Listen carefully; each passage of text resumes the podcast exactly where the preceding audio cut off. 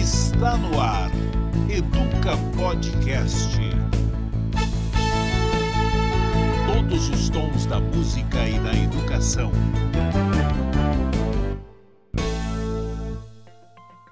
Olá, começa mais um Educa Podcast. Eu sou Adriana de Barros e, como vocês já sabem, semanalmente o Educa Podcast reúne músicos e educadores para conversar sobre as principais questões que envolvem a educação brasileira e mundial.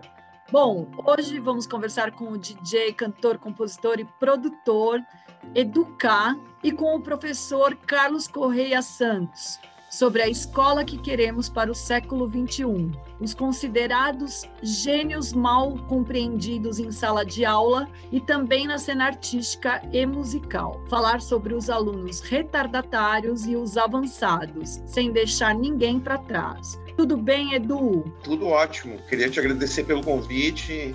Oi, Carlos, também. Um grande abraço aí também. E acho que vai, vai sair fogo aí desse papo. E você, Carlos, tudo bem? Olá pessoal, tudo bem? Muito feliz de estar aqui com vocês. Uma honra. Vamos lá, Edu, vamos dar fogo. Né? Aí sim. Bom, eu vou para uma breve apresentação, não tão breve assim, porque vocês têm uma história boa aí para contar para os nossos ouvintes, que é Educar Eduardo Dornelles, de Porto Alegre, Rio Grande do Sul. Músico, DJ, produtor musical brasileiro, conhecido pelo seu trabalho como vocalista da banda de rock The Fala, da qual foi um dos fundadores.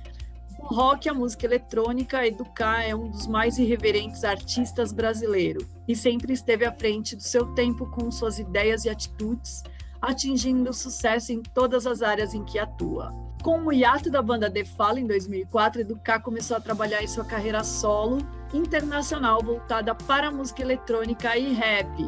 E temos também aqui o Carlos Correia Santos, de Recife, mas que vive atualmente em Belém, do Pará. É educador inclusivo e terapeuta multidimensional, psicanalista, psicopedagogo e musicoterapeuta com capacitação em arte terapia, ludoterapia, terapia cognitivo-comportamental, terapia neurocientífica, hipnoterapia clínica, linguagem corporal e TDAH avaliação e intervenção, especialista em educação inclusiva, especialista em autismo, especialista em saúde mental e em educação musical e ensino em artes. Carlos é pós-graduando em transtornos globais do desenvolvimento e em neuropsicologia, também formado em direito e pedagogia, poeta, dramaturgo, romancista, com mais de 22 livros publicados e músico, violonista, violinista e cantor,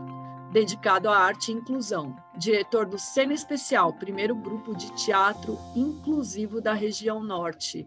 Olha, vocês são os dois ideais aqui para a gente conversar sobre esse assunto.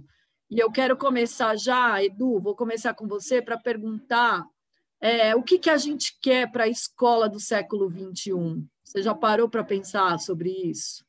Eu acho que uma das primeiras coisas é entender que cada pessoa especialmente as crianças, né? É muito particular, cada indivíduo é muito particular e não tem como criar uma coisa que funcione para todo mundo. Acho que esse é um dos primeiros quesitos para ter uma boa educação. As pessoas precisam gostar de estar ali, onde quer que seja, aprendendo aquelas coisas. É, as pessoas têm que ser incentivadas a serem curiosas, entendeu?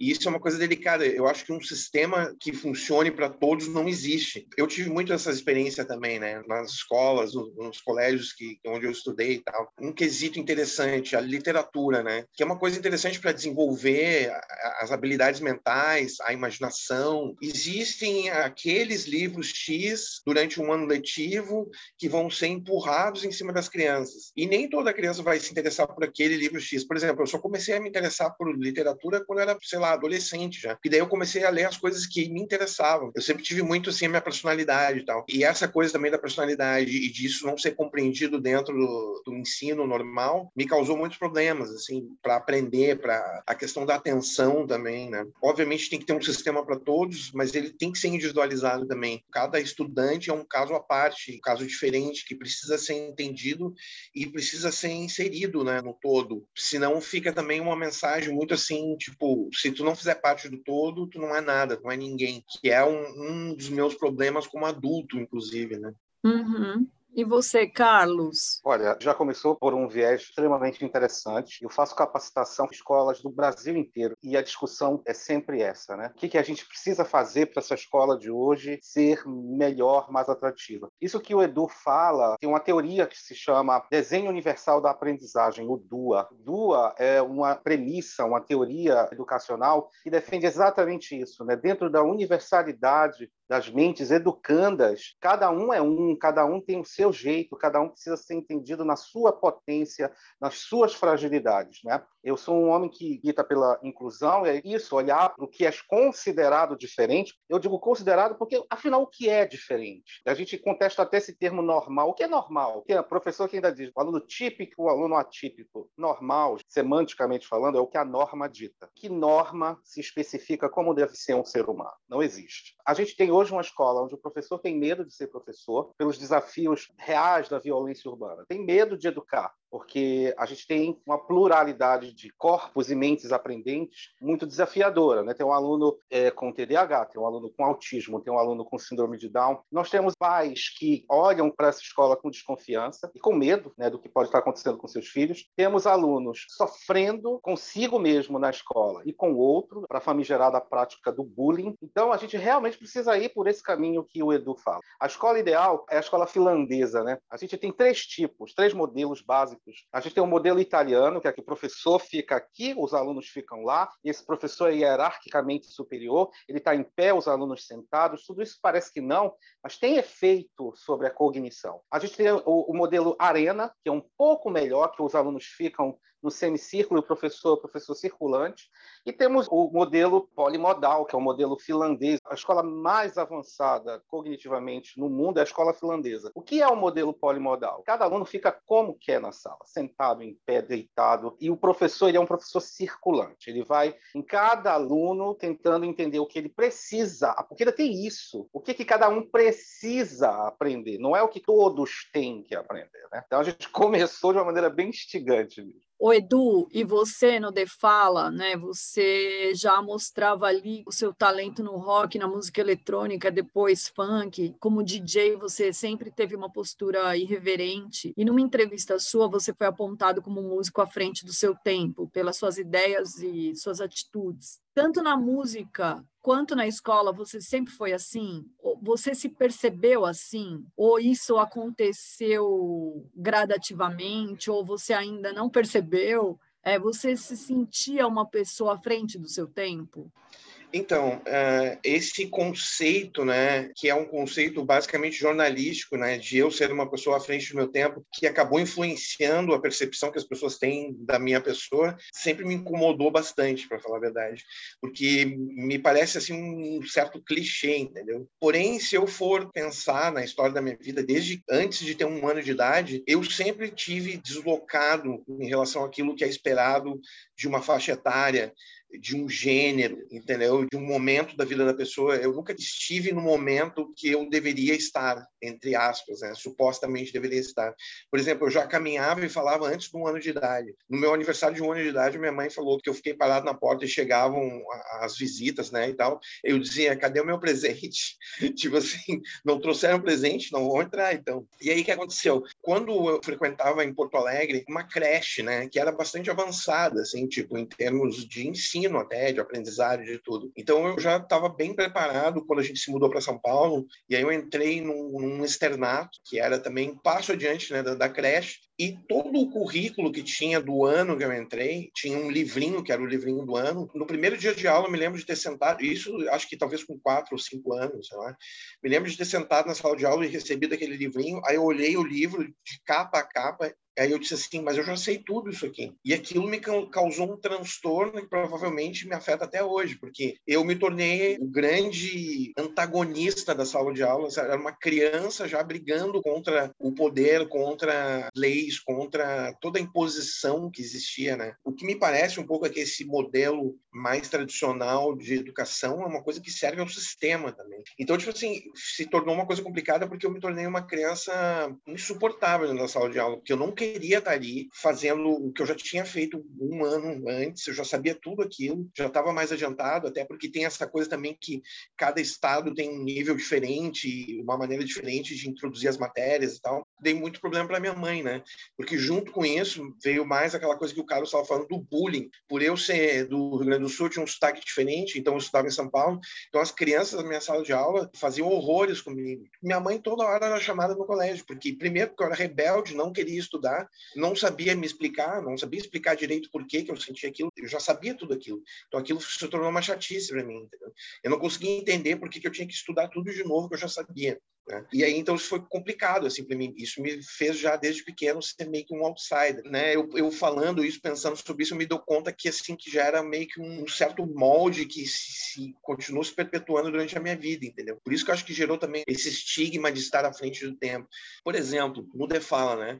Eu sempre tive um, um amor pela música eletrônica, né? Desde a disco, George Moroder, desde o Kraftwerk, as primeiras coisas eletrônicas e tal, eu sempre fui muito curioso, sempre corri atrás das informações, né? Mesmo não tinha internet, obviamente, a gente está falando aí do final dos anos 70, quando eu comecei a me interessar por música e tal. E aí depois também, no final dos anos 70 também veio o hip hop, né, que no Brasil começou com os 12 inches, né, que era os vinis singles, que de um lado tinha a música e do outro tinha o instrumental. Aí a galera do rádio da época pegava, sei lá, por exemplo, final de ano, né, Natal e Ano Novo, pegavam, viravam, por exemplo, um Kurt's Blow, The Breaks, viravam lá no instrumental e cantavam um rap de Natal em cima, entendeu? Na rádio. Aí eu comecei a ouvir aquela música embaixo do tal rap de Natal, falei, pô, isso é legal, hein? E aí isso causou sempre muita confusão, né? Porque, tipo assim, como assim? É, eu era DJ também já desde o início dos anos 80, aí eu tocava as bandas pós-punk, por exemplo, tipo Peel, mas eu tocava também já Run MC, aí depois Beast Boys, várias coisas assim, e às vezes tinha que sair na mão com as pessoas, porque, tipo assim, como é que tá tocando essa música? Que não sei. Cara, música não tem paredes, não tem limites, faz tudo parte de um todo, né? Quando surgiu a Run MC com o Aerosmith, por exemplo, Walk This Way, né? Primeira vez que juntaram um grande grupo de rap com um grande grupo de hard rock, tá? E fizeram a, a, essa música. E aí explodiu, virou uma coisa comum, né? Hoje em dia, a mistura de coisas. Mas eu já estava nessa vibe desde sempre, na minha cabeça, quando eu falo e tal. Tanto que desde criança eu escutava MPB, Miles Davis, rock, tudo que é coisa. Né? Por isso que também não gosto muito quando eu sou colocado no nicho rock.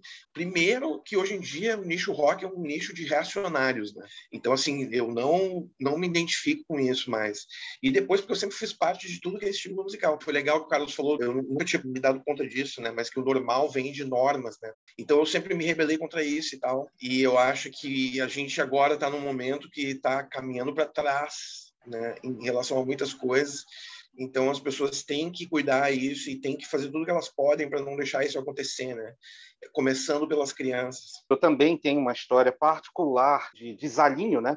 que sou um homem negro e que vem de uma família de negros nordestinos e que, quando vai entrar no sistema de ensino, eu, eu estudei minha vida toda em colégio particular, aquele mito né, de que uh, a evolução educacional é vir da escola pública para o ensino particular. Mito, não, não, mito não é uma boa palavra, esquece essa palavra, mito não.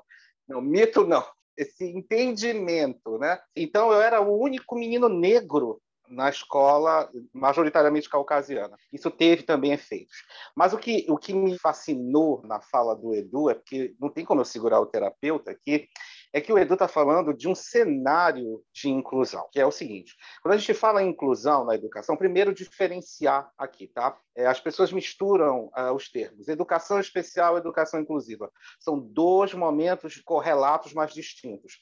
Só para explicar rapidamente, para chegar onde eu quero chegar, a educação especial foi o momento em que se percebeu que era óbvio que as pessoas com algum diferencial ou alguma particularidade cognitiva precisavam também ser educadas. Se criou os nichos pedagógicos exclusivos, escola de surdos, escola de cegos. Você percebe que aí tem uma discriminação ainda, há um separatismo, né? A inclusão é esse momento que a gente tenta viver hoje, que é todos estudando com todos. Ah, por quê, Carlos? Porque existe uma coisa chamada mímese comportamental no ser humano. Então, se eu pego uma criança autista e boto ela para conviver com uma criança com síndrome de Down, que é clinicamente extrovertida, eu tenho uma troca aí de fruições que vai ser interessante. Só que as pessoas esquecem que tem outro segmento que a lei brasileira de inclusão prevê como um segmento que deve ser olhado também com carinho nesse processo, que são as altas habilidades. E tudo que o Edu estava falando era sobre uma criança com AH, uma criança com alta habilidade. Essa criança vai sofrer porque vai se sentir ali, meu Deus, o que é que eu faço aqui? Ela vai viver o não lugar o tempo todo. O que é o não lugar? A criança fisicamente está ali, mas cognitivamente está em outro lugar. E cria um choque relacional, porque ela não tem paciência com os colegas que ainda estão num outro trilho enfim, o cenário que ele descreve é um cenário de altas habilidades. Então, eu estava vendo aquele falando e pensando, meu Deus do céu, que dificuldade que esses professores têm de fazer o que é necessário fazer. Hoje a gente vive no Brasil, a gente vive o que eu chamo de inclusofobia, que são esses professores que olham esse aluno que traz uma particularidade e dizem, eu não sei educar essa criança, não vou trabalhar com isso. Só que todo aluno é um desafio. É da beleza desse desafio que vem o processo de ensino-aprendizagem. E aí, quando o Edu também fala dessa coisa da, da agonia, né, de olhar para um professor e dizer, mas eu já sei o que ele está falando. Tem uma coisa que o professor também, e sobretudo o professor brasileiro, não tem prestado atenção, e eu preciso dizer que isso também passa pela falta de capacitação, não só, mas também, que é o seguinte, aí eu vou falar aqui um pouquinho mais como psicanalista que sou também. Para acontecer o aprendizado, é preciso que haja um choque de egos. O ego professoral precisa se chocar com o ego aprendente. O ego do professor tem que entrar em choque com o ego do aluno, porque é desse choque, da faísca positiva, que vem a aprendizagem. Eu não posso ir para a aula apenas falar, eu tenho que ir para a aula desafiar o meu aluno. Isso não tem visto acontecer. São professores conteudistas e não professores instigadores, entendeu? Queria também saber, Carlos, como as crianças, como o Edu, que chegou na escola já sabendo ler, escrever, como elas podem ser tratadas e acolhidas? E puxando um pouco também para a história do Einstein, né, que foi considerado um mau aluno, tirava notas ruins, ele não se interessava pela escola, tem a ver mais ou menos com isso que o Edu fala, de se sentir deslocado, de não se sentir pertencente àquele espaço. Tá, vamos então falar clinicamente sobre as altas habilidades. Eu estou supondo aqui que o caso do Edu é um caso desse. A pessoa com alta habilidade, ele tem áreas potenciais de supervaloração cognitiva, mas evidentemente não são todas essas áreas. Então, qual é o grande problema? Provavelmente o Edu era muito bom nisso, naquilo e naquilo, mas tinha fragilidade em outras coisas. Como esse ser muito bom em algumas áreas é muito superlativo, ele não vai ter paciência para é, entender onde ele está fragilizado. Então, o caso do Einstein é exatamente esse. Era um cara com alta habilidade físico-matemática, por ser um cara com altas habilidades, tinha déficit em outras áreas. Então, ele não tinha paciência. O que, que o professor precisa fazer? Primeiro de tudo, primeiro de tudo, perder o receio de lidar com aquele aluno que desafia o professor. Né? Porque, de modo geral, o professor vê esse aluno e passa a ignorá-lo. Uma estrutura de trabalho que é massacrante, que é complicada, que o cara que realmente trabalha em duas mil escolas e turnos e recebe pouco, a gente também tem que entender esse professor está adoecido e precarizado. Mas aquele que quer sair desse status, ele tem que primeiro olhar para esse aluno, e a palavra exatamente a que você usou, acolher. No lugar de focar na fragilidade, a gente precisa mapear as potencialidades e investir nessas potencialidades. O que a gente vê é o contrário, a gente vê só o professor olhando para a fragilidade. Esse menino não faz, esse menino não chega. Sim, mas o que, é que ele consegue? O que, é que ele faz? Onde ele chega? Pega esses pontos fortes, transfere para o jogo. Né? E se alie a esse aluno e faça turma se aliar a ele. Porque o grande problema também é esse: o ensino, quando a gente tem alunos com algum é, fator é, específico, ou o professor se desespera demais e vai focar excessivamente nele, ou o que é mais comum, ignora esse aluno e dá aula para a turma. A gente precisa ter o sistema para todos, para você. Como é isso?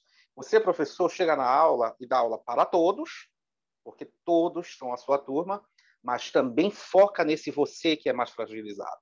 Né? Não faça o contrário. Se você for no para você e para todos, você vai incidir na agudização dessa relação fragilizada entre aquele cara que é mais potente e a turma que está incomodada. Então é, primeiro, respirar, perder o medo de educar, porque sim, existe esse medo, e focar nas potências do seu aluno, não nas fragilidades. O Edu, complementando um pouco, o Einstein ouviu uma vez de um professor na sétima série que ele não seria nada na vida.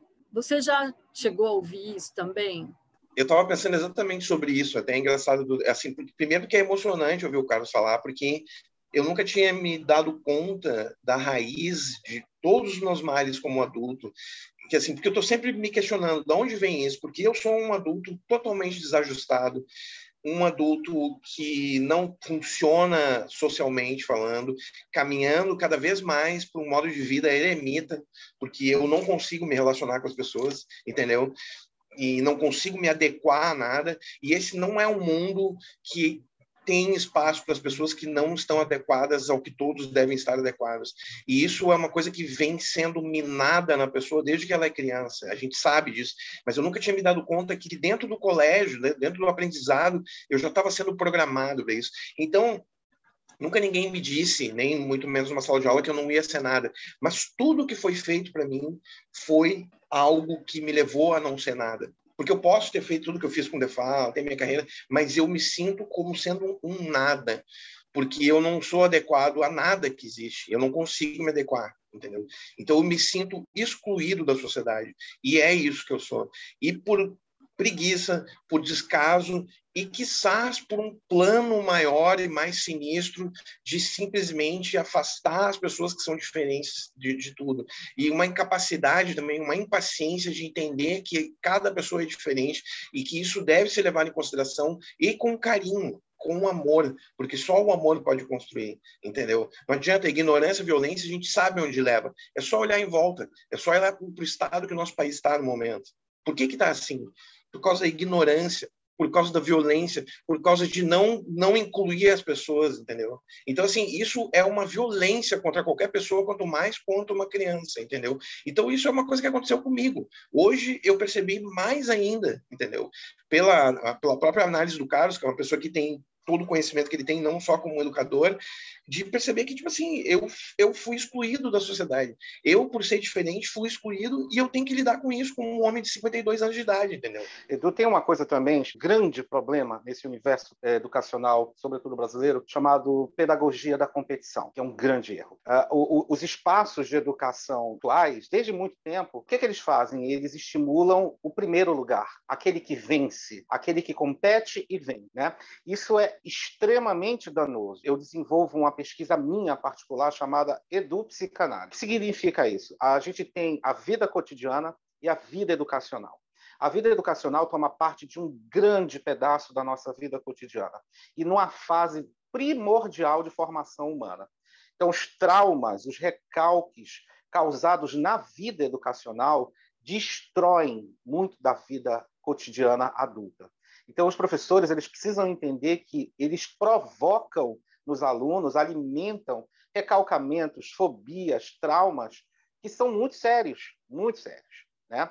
Muito por conta disso. E aí é que se cria algo que, inclusive, hoje é proibido por lei, que é o capacitismo. Não sei se vocês já ouviram falar. Capacitismo é justamente esse termo que diz que existiria um corpo padrão, uma mente padrão, e que é perseguido né, na escola. E quando você não acessa esse corpo atlético, essa mente brilhante, você é tratado como alguém não apto e não capaz. Eu, durante muito tempo na escola, só partilhando rapidamente com vocês uma informação particular, como um único negro, eu precisei desenvolver um mecanismo de sobrevivência naquele cenário. Porque a gente tem também dentro do sistema escolar o, o racismo estrutural educacional. Tá? Ele existe. Né? Então, eu tinha que ter, um, eu queria que criar uma persona na escola. Então, qual era a persona do Carlos? Era o, o inteligente, o cabeça. E aí tinha uma história no meu colégio do quadro de honra. E, e todo mês eu estava no quadro de honra. E eu odiava aquilo.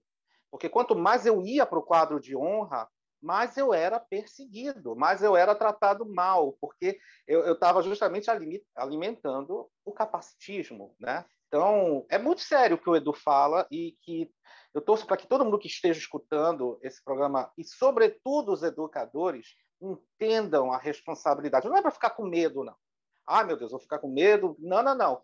É, é aquela história, né? Vou ter que ser poeta, né? Bem Santa Exupéry, o Pequeno Príncipe. Você é responsável pelo que você cativa. E o professor é um cativador de alma. Você sabe, a gente, quando sai desse padrão, né, criado pela sociedade, aí a gente só ouve assim, ah, fulano é louco. Quantas vezes a gente ouve isso, né? Eu ouço muito, ah, ela é louca. Louca porque é o mais fácil do que ter isso que você disse, né, de ter essa responsabilidade. Mas aí, eu, Carlos, eu queria continuar com você, puxando um pouco pela pandemia. Eu queria que você me falasse como você observa a educação em relação à saúde mental dos alunos. Quero saber como você é também musicoterapeuta, como a música e as artes podem uhum. ajudar. Bem, o que, é que a pandemia traz de, de muito preocupante?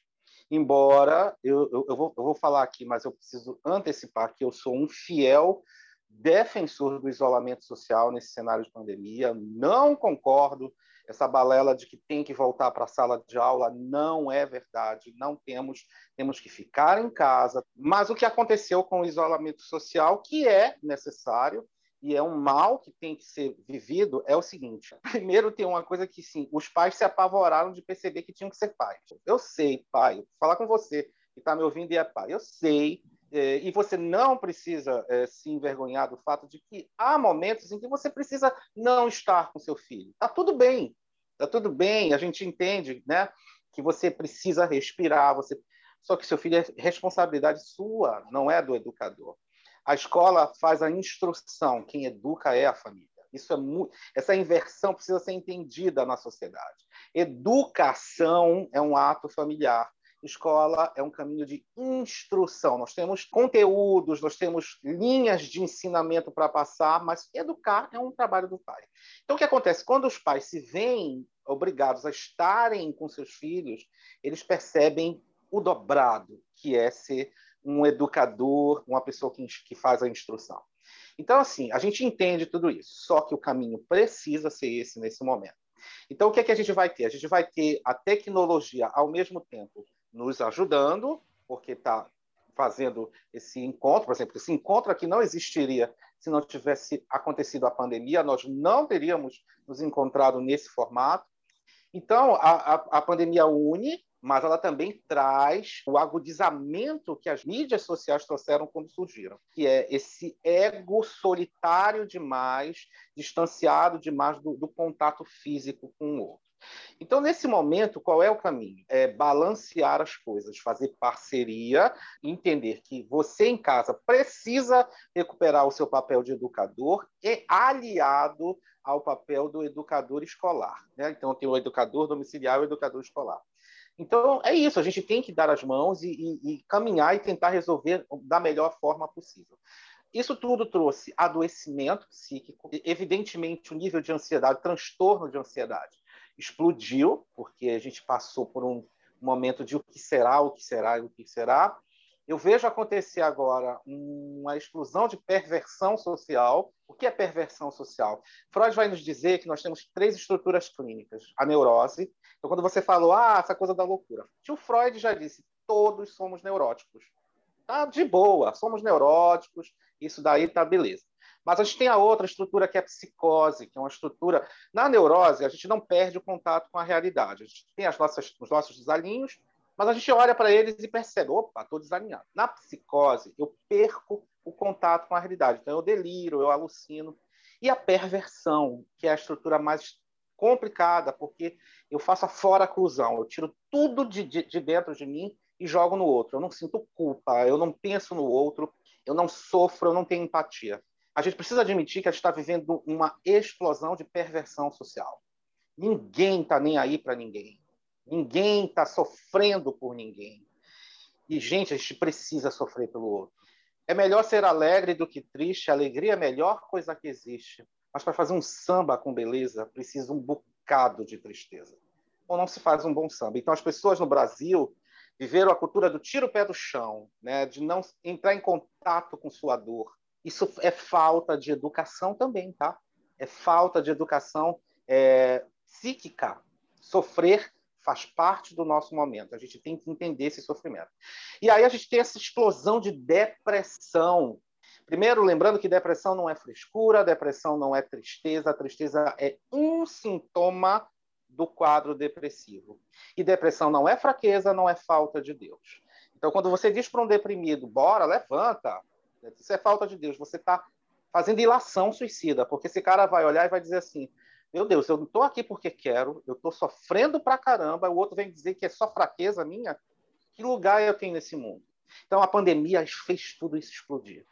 Então é momento de parar, de fazer uma educação psíquica séria. Para vocês terem uma ideia, neste sábado, dia 6, eu tomei uma decisão que todo mundo se espantou.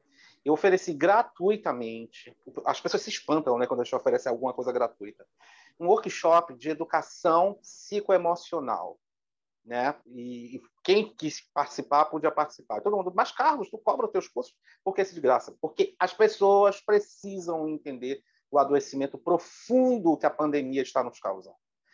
Não sei para onde vamos, não sei quando isso vai passar. E aí, só para encerrar essa minha fala, eu sei que já, já estamos com um outro, um outro sintoma de adoecimento, que é o, a fobia da caverna. Por termos ficado, por precisarmos ficar reclusos, a gente está desenvolvendo o medo de sair. E aí, quando a gente sai, é um pavor, é um. Para quem tem o um medo de sair, porque quem não tem medo está aí espalhando a doença para todo mundo. E essa pessoa que está fazendo isso, saiba, você está doente, psiquicamente doente, fazendo isso. Muito bom. Eu não tenho nem palavras. É muito bom te ouvir, viu, Carlos? Mas agora eu vou puxar um pouquinho aqui para o Edu para a gente falar um pouco de música também. Edu, você citou vários artistas como influência para sua música, né? Miles Davis, Brown, Kraftwerk, enfim, vários outros músicos uh, que você também deve ter se inspirado. Aí eu queria saber qual é a genialidade desses músicos que te inspiraram e como eles te inspiraram. E se foi a performance deles no palco, se é composição, enfim. E também puxando para a educação um pouco, se você teve professores que te inspiraram, só complementando uma coisa que eu estava pensando enquanto o Carlos estava falando, é que a pandemia é um grande acelerador de processo, é uma grande montanha que a gente está tendo que subir, mas não é só ela.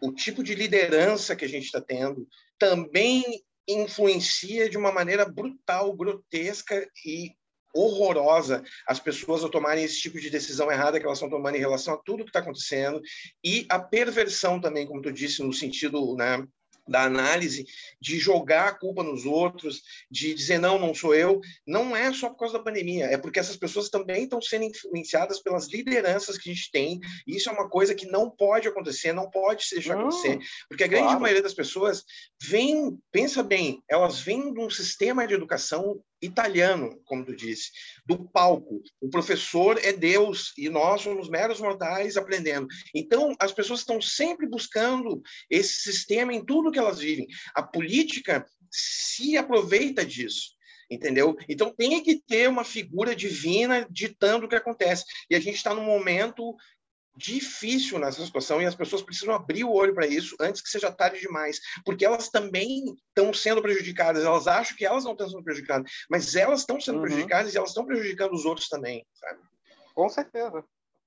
Edu, eu vou só precisar completar a tua complementação dizendo que sim, nós somos hoje presididos por um perverso e que oferece uma coisa perigosa que é a concessão. Quando um líder concede a um povo o direito de ser perverso, se tira um tapete que encobre né, o, o, que a gente chama de superego, que é esse ego de fora que proíbe que a gente seja perverso, isso não existe no Brasil atual. O nosso superego hoje é perverso.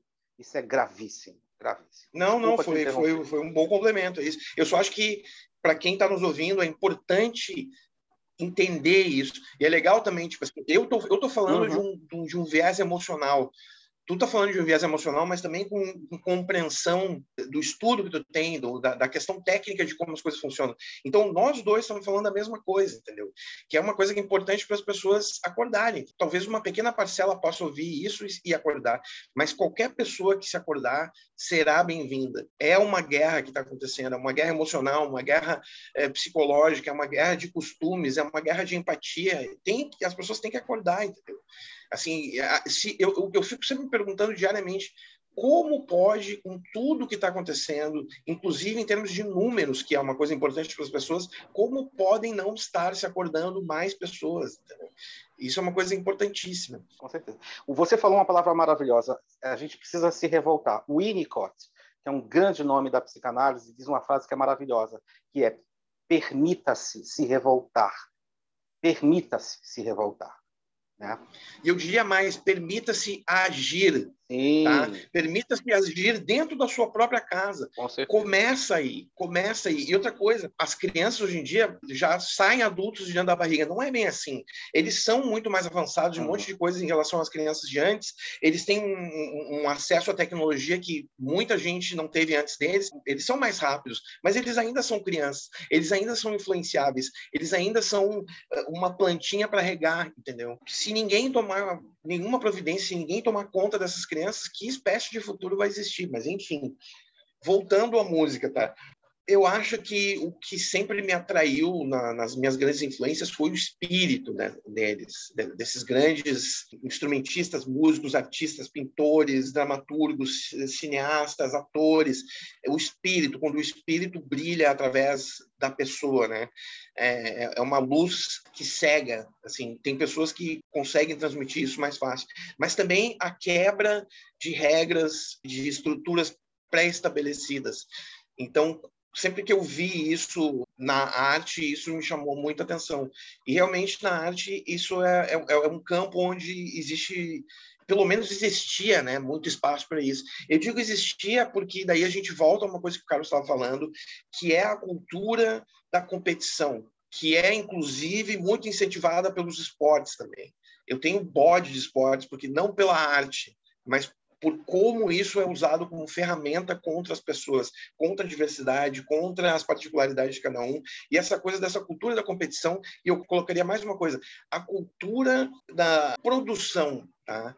que tu é obrigado a produzir. O que, que acontece? A gente é escravo das redes sociais hoje em dia, a grande maioria das pessoas é. E o que, que é esse sistema? É um sistema onde tu produz produz, produz, não ganha nada em troca, e tu é obrigado a produzir, e tu é obrigado a competir com essa tua produção. Quer dizer, isso é terrível, isso está tornando as pessoas cada vez mais desensibilizadas, entendeu?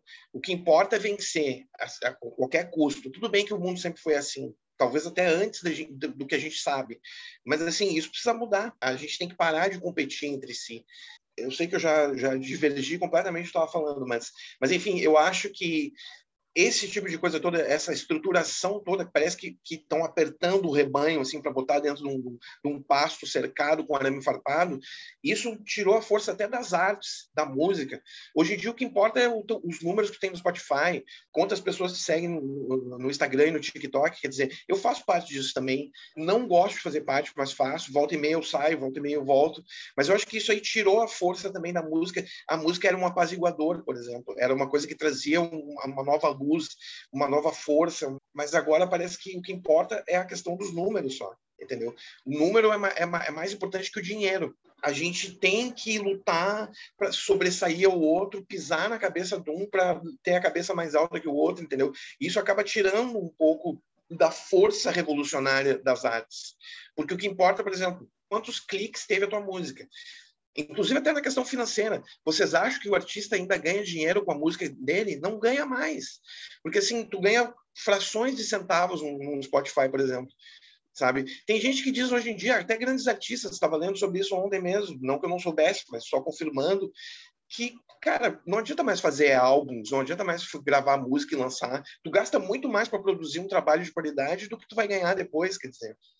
E isso, a questão financeira, o foco na questão financeira minou a questão revolucionária, a questão de espírito da música, que é, voltando ao que tu falou no início, que é o que sempre me inspirou dos grandes artistas. Essa grande capacidade de mover as coisas, de movimentar as coisas, de transformar as coisas. Posso falar? Porque aí agora eu queria trazer um pouquinho musicoterapeuta para cá, que assim, é, por que, que eu já era psicopedagogo quando eu decidi fazer musicoterapia?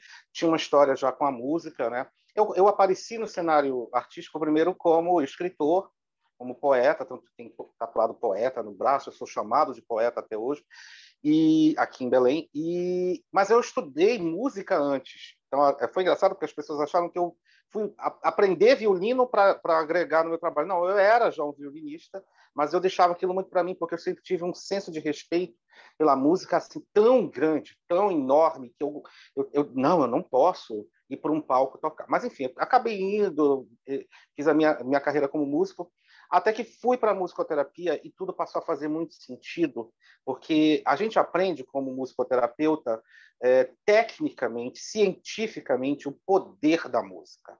Até o surdo é invadido pela música, porque existe uma coisa chamada audição óssea no surdo. Né? Não sei se vocês já viram um surdo numa boate. O surdo está lá, já tá, tá, tá no... porque a música é tão poderosa que ela entra no corpo.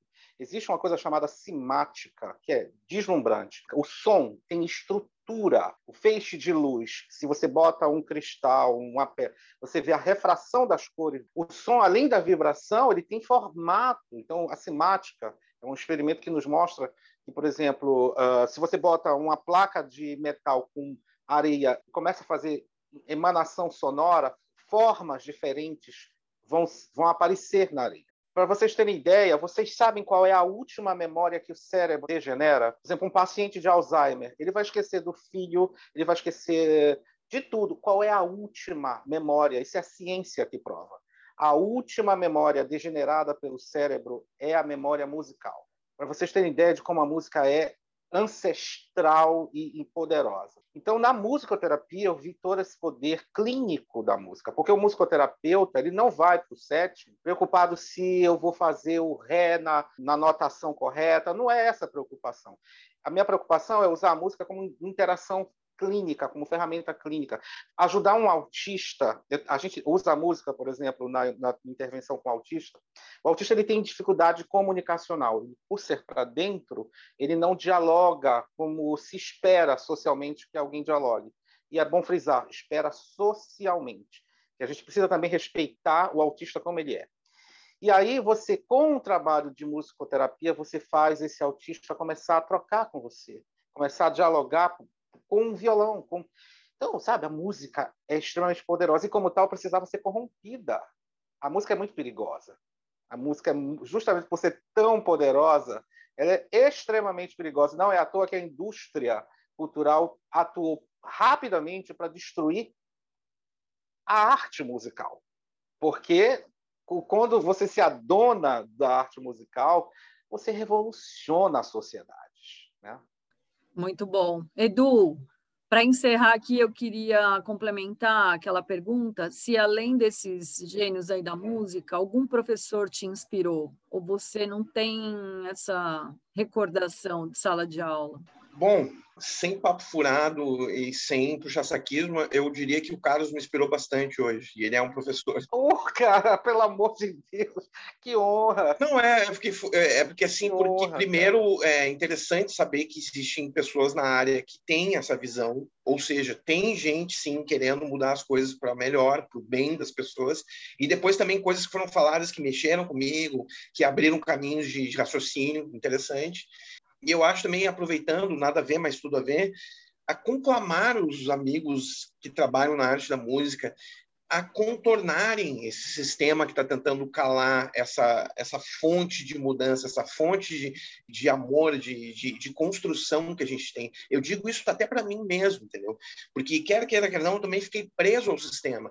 Eu fui muito livre a maior parte da minha, da minha música. Eu ia dizer da minha vida, mas falei da minha música, então faz todo sentido. Eu caí nessa correnteza que nos leva para prisão, né? Entendeu? E aí agora eu tenho que lutar contra isso.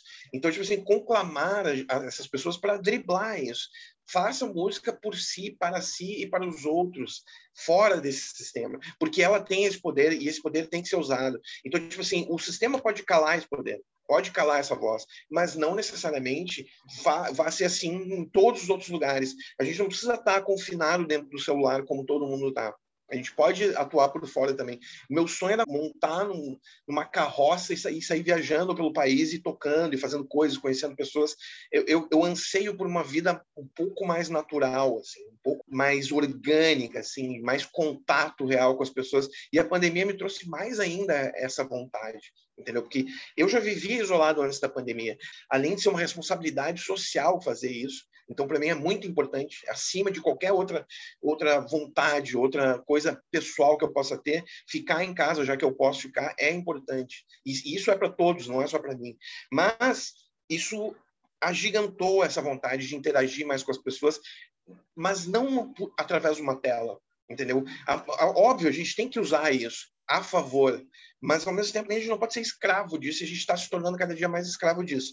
Agora, sobre professores, tá? Vou falar uma coisa muito interessante, que foi uma professora de matemática, não me lembro em que ano, mas talvez na sexta ou na sétima série. Eu sempre fui terrível em matemática. A minha cabeça não é muito analítica, eu, sou muito abstrato por natureza entendeu? E ainda mais mexendo com música, a gente a gente mexe com matemática o tempo todo, mas de uma maneira abstrata, né? E aí, então, eu tive uma professora de matemática.